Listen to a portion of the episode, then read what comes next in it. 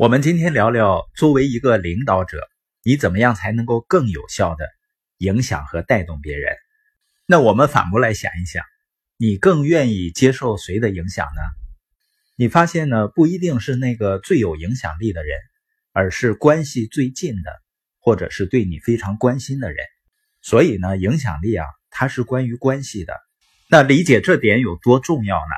如果我们真正理解了关系的重要性，我们面对别人的时候，就不会只是滔滔不绝的谈你的产品或者机会，在和生意伙伴交流的时候呢，也不仅仅局限于生意上的交流。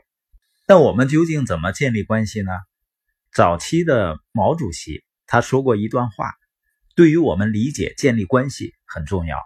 毛主席是这样说的：“我们应该深刻的注意群众生活的问题，从土地、劳动力问题。”到柴米油盐的问题，要使他们从这些事情出发，了解我们提出来的更高的任务。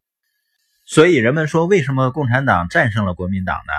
在军事上呢，是靠一句话：共产党的干部说啊，跟我上；国民党的军官呢说给我上。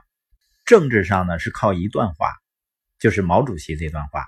他这段话的中心思想说的就是要从柴米油盐这样的问题出发。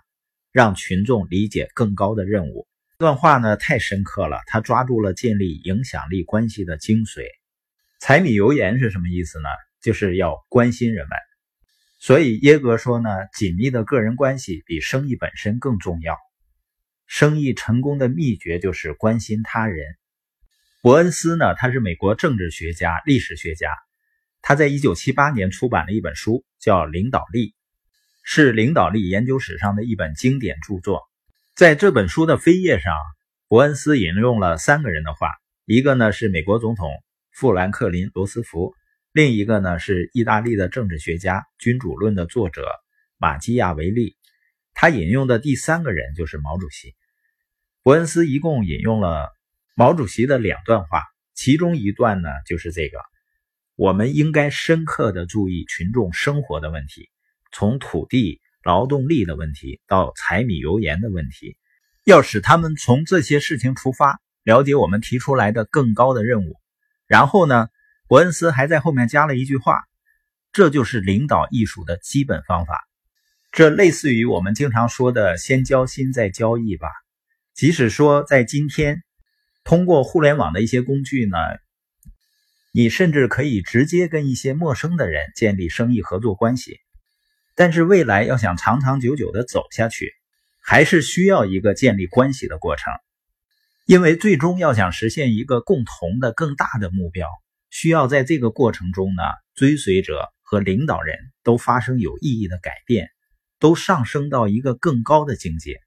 也就是说，你已经不是原来的你了，我也不是原来的我。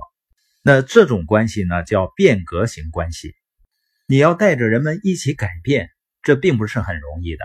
那怎么样建立这种关系呢？答案就在毛主席的那段话里。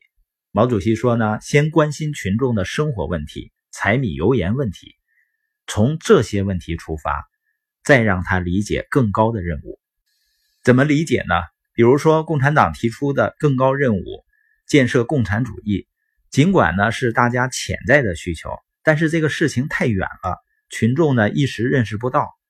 而且这个事情呢，要求群众做出的动作就太大了，他一时呢不一定愿意做，愿意做呢也不一定能做得出来，这就属于变革型关系，建立起来很难。那怎么办呢？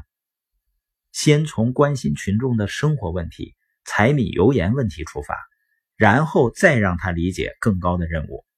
翻译过来呢，就是先把关系处撇了，然后在一起干大事儿、干难事儿。